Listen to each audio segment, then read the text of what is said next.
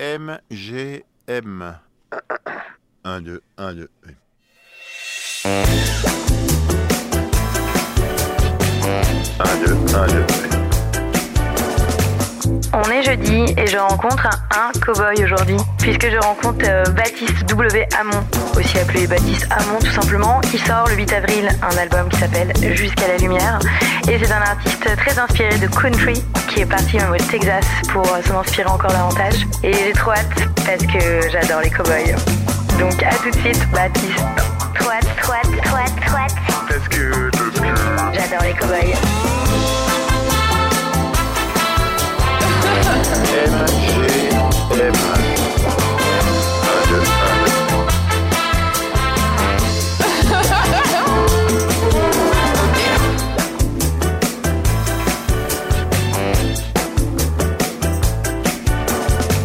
C'est. Eh ben, Baptiste, Baptiste Hamon, chanteur de profession. Alors, Baptiste Hamon, donc il y a un W qui se mélange, mais on le dit pas. hein. On le dit pas, je l'écris. C'est mon petit clin d'œil américain. J'avais comme surnom euh, Walker quand j'étais étudiant.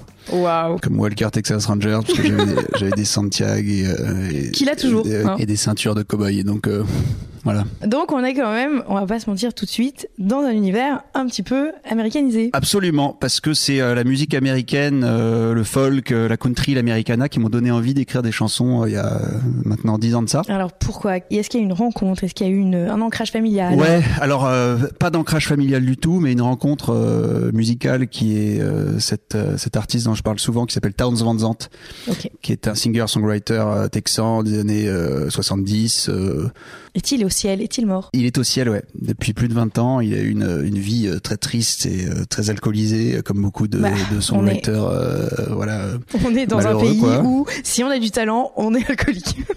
Donc c'est euh, voilà, c'est terrible, mais ça a été un, un vrai révélateur pour moi, ce gars-là, quand je l'ai découvert vers 18 ans. Quoi, il s'est passé quelque chose en moi que j'avais jamais ressenti euh, auparavant avec aucune autre musique. Quoi, j'avais le le sentiment qu'il y avait quelqu'un qui me parlait directement à moi, qui me murmurait des choses euh, euh, juste pour moi à l'oreille. Et c'est euh, j'ai cherché à comprendre. euh, donc c'était de l'anglais. Je parlais correctement anglais, mais pas Ouais. suffisamment bien pour tout comprendre. Et euh, donc je suis rentré ensuite dans les textes et, euh, et l'univers de ce gars-là. Et, oui, il y a euh, des gens qui ont des rencontres, des fois c'est les Beatles, des fois il y a une fois Ouais, tu voilà, c'est ça quoi. truc, Donc, euh, euh, tu- donc moi c'est ce gars-là. Je connaissais rien, rien à la country, rien au Texas, Ouais, rien et puis tout ça. c'est pas une rencontre qu'on. Enfin, j'étais français, francophone. euh, Ouais. Tout le monde rencontre pas un, un chanteur texan euh, comme ça, quoi. Bah non, alors après voilà, c'est un gars moi que je peux comparer euh, à des gens euh, plus connus comme Bob Dylan Ouais. ou Leonard Cohen au niveau de la parce que c'est des chansons assez simples, très poétiques et, euh, et juste il y a ce petit euh, ce petit truc country en plus euh, ou Un petit sudiste harmonica qui, ou euh, deux. ouais voilà qui a moins chez euh, chez Dylan et chez Cohen. Ouais. Mais donc voilà, donc ça a été euh, ça a été vraiment un révélateur et, euh, et à partir de là en fait, je me suis rendu compte que personne autour de moi ne connaissait ni ce gars-là ni Mm. euh, la musique folk, country et, et souvent les gens avaient au contraire des, des préjugés sur la country. Et oui. Et puis sur euh, peut-être l'ancrage euh, géographique ou pas, pas politique, mais bon, tout de suite on Bah, te aussi. dit ça. Ah oui, ok, c'est de la culture de, tu vois, de sudiste. Enfin, en fait, il y a du cliché. rien, en plus, voilà. c'était pile au moment moi où, euh, où je découvrais ça. Il y avait Bush euh, qui était au Eh pouvoir aux États-Unis, qui était texan. donc, donc euh, c'était compliqué pour moi de justifier euh, Eh oui. mon amour pour la, la musique texane des années 70. Mais en fait, ce qu'il faut savoir, c'est que la country, souvent les gens ont comme euh, préjugé sur la country que c'est une musique euh, à la fois très commerciale et très Mm. conservatrice. Oui, oui. Ce qui est euh, en grande partie le cas, Mhm. mais pas que. Parce que comme dans tous les genres musicaux, il y a une, il y a une contre-culture qui Bah, s'est, formée, notamment dans les années 70. Et Mhm. aux États-Unis, ça s'est passé au Texas pour la country, la contre-culture musicale, Mhm. avec des artistes comme Willie Nelson, Chris Christopherson et Towns Van Zandt. Qui sont peut-être moins conservateurs. Et qui sont eux, c'était des hippies en fait. Oui, Donc c'était des gars qui étaient euh, qui étaient contre euh, le l'establishment. ouais, c'est ça. Non, mais c'est Après, il y a sûrement des mecs euh, conservateurs que j'écoute en country euh, sans le savoir et, que j'aime bien. Mais ça. Mais disons que voilà, c'est moi c'est la contre-culture texane qui m'intéresse. Ouais. Et euh, et puis voilà. Et puis au-delà de ça, j'ai été happé par la musique de ce gars-là et donc je me suis dit waouh. Et t'en faisais déjà.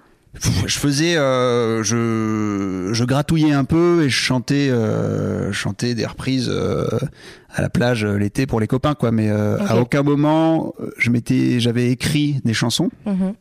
j'écrivais un petit peu des poèmes par-ci par-là mais c'est pareil c'était pour moi et Et, et c'est vraiment la découverte de ce gars-là qui m'a donné envie d'écrire des chansons et de me dire waouh, en fait, euh, c'est ça euh, que ça peut procurer, c'est tout ça qu'on peut dire dans une chanson. On n'a pas besoin de raconter des histoires euh, qui font. un- Enfin, il y a- il y, a une abstraction poétique possible dans la musique. Il y a un travail sur les sonorités, sur les Mm. mots, sur le chant, euh, qui qui ressemblait à rien de ce que je connaissais jusque-là. Une forme d'humilité poétique parce que mine de rien tes textes sont c'est humble et sincère tu vois il y a quelque chose qui, qui a trait à une forme de sincérité bah, quoi. merci. C'est vrai que je- j'essaye moi de. Pour moi, la chanson, c'est pas. Faut pas essayer d'en mettre plein la vue aux gens, quoi. Faut. euh, faut être soi-même, faut écrire des choses. Tant pis si c'est pas euh, toujours euh, dans les codes ou les standards attendus. euh, c'est euh, faut faut essayer de réussir à bah, être le plus honnête possible, à la fois dans euh, ce qu'on écrit, mais ensuite dans la façon de le chanter et dans la Mm. façon de produire la musique et donc d'arranger les choses. Et, et pour ça, bah, je m'intéresse beaucoup ouais, à toute la contre-culture, euh, la, la musique indépendante, euh, anglo-saxonne euh, et américaine euh, en particulier. Quoi. Et, et le choix donc d'avoir quand même fait hommage à cette culture en l'intégrant mais en chantant en français, c'est aussi par souci de sincérité, j'imagine que en fait, euh, même c'est pas, enfin on peut pas dire que c'est une, enfin si une country française, mais tu vois ce que je veux dire, il fallait que tu chantes en français, j'imagine. Oui, mais les premières chansons que j'ai écrites euh, après avoir découvert Ernst Van Zandt, elles étaient en anglais parce que Mhm. en fait naturellement, quand on bouffe euh, Ouais, la longueur de journée de la, de la musique américaine, en fait, les mots me sont venus en anglais. Mm. Il a fallu une deuxième rencontre ou, ou des secondes rencontres pour pouvoir passer au français dans la, dans la chanson. Et ça, ça a été quand j'ai redécouvert euh, la chanson française euh, que mes parents écoutaient. Ah oui, alors justement, est-ce euh, est-ce qu'il y a des, un arbre généalogique aussi en France? Il y a, il y a carrément un arbre généalogique. Il y a, il y a trois personnages qui m'ont vraiment C'est vrai, euh, alors- marqué. Pour l'anecdote, j'ai écouté en partie des sons avec mes parents sur le retour des vacances de ski. Et alors c'est très drôle parce qu'ils m'ont ils m'ont sorti trois refs. Alors je sais pas si tu vas les valider. ouais, Il y avait Jean Ferrat, ouais, il y avait Jodassin ouais, et excellente référence. les textes d'Aragon. Donc euh, Ouais. voilà, une forme de. Bah, c'est un peu dans cette euh, veine-là, moi. Les trois premiers, mais ça aurait pu être euh, ceux-là aussi. Mais euh, Ils sont moi, pas allés jusqu'à Cabrel, tu vois. ouais, moi le déclic, ça a été Reggiani, Ok. Barbara et un chanteur moins connu, mais que je cite souvent, qui est vraiment au panthéon, moi, de mes chanteurs favoris, qui s'appelle Jacques Bertin, Qui est un qui écrit des Années 60, un peu, sur- ou ouais années hein. 60 et il, il continue à sortir des disques aujourd'hui mais ses premiers disques c'est les années 60 c'est un il a il a aussi beau- beaucoup écrit de poésie Ok. Oui. et euh, je reprends d'ailleurs une de ses chansons là dans mon disque qui va paraître Ok. Euh, C'est laquelle c'est Revoilà le soleil Ok. la, dernière chanson Parce que tu vois, par exemple, Je m'abandonne à toi, euh, il me semble que c'est un vers d'Aragon ou un vers de Desnos, mais le Je m'abandonne à toi, par exemple, fait très euh, poésie euh, d'avant-garde, tu vois. eh bien euh, je ne sais que dire à cela non, mais non, j'ai, mais euh, il y a quand même oui, bah, de des... toute façon, on est, euh, on, on pose parfois la question de euh, qu'est-ce qui m'inspire quand j'écris? Euh, c'est assez compliqué pour moi parce qu'il y y a rarement des choses précises qui euh, m'inspirent pour des chansons en particulier, quoi. Donc ça Alors, va il y, être. a, il y a quand même tes potes qui s'ennuient et qui font des gosses, ça c'est euh, marrant. Ouais, ouais, ouais, ouais, par exemple, mais euh, c'est ouais. J'aime beaucoup cette phrase. Merci.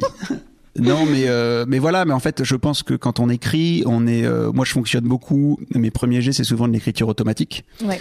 Donc, euh, je sais rarement à l'avance de quoi je vais parler. Mhm. Euh, et cette écriture automatique, donc, ça fait appel certainement à énormément de de choses qu'il y a dans ma tête, des choses lues, des choses entendues, des choses euh, vécues. Et, euh, et ensuite, une fois que j'ai mon premier jet d'écriture automatique, je vais euh, essayer de comprendre ce qui, euh, quelle est la trame qui pourrait y avoir dans, dans, dans ce, dans ce texte-là pour en faire une chanson. Mhm. Mais euh, j'écris rarement en me disant tiens, je vais écrire sur ce sujet-là. euh, C'est Mm. parti, euh, champ lexical, euh, machin. Ça, je. Il y a des gens qui savent très bien faire Oui, ça. oui, Moi, oui. je, je sais pas faire ça. Et là, donc, le titre de ton projet, puisque le, le temps file, j'imagine. Oui, effectivement. On va devoir euh, déjà se quitter. Euh, il s'appelle euh, Jusqu'à la lumière. Jusqu'à la lumière. euh, Est-ce que c'est pas très chrétien? Non, je rigole. Ouais, bah, ça, oui, ça, ouais, on m'a- aussi fait cette réflexion. Non, mais en fait, euh, c'est le, c'est le nom d'une chanson euh, du disque, Mhm.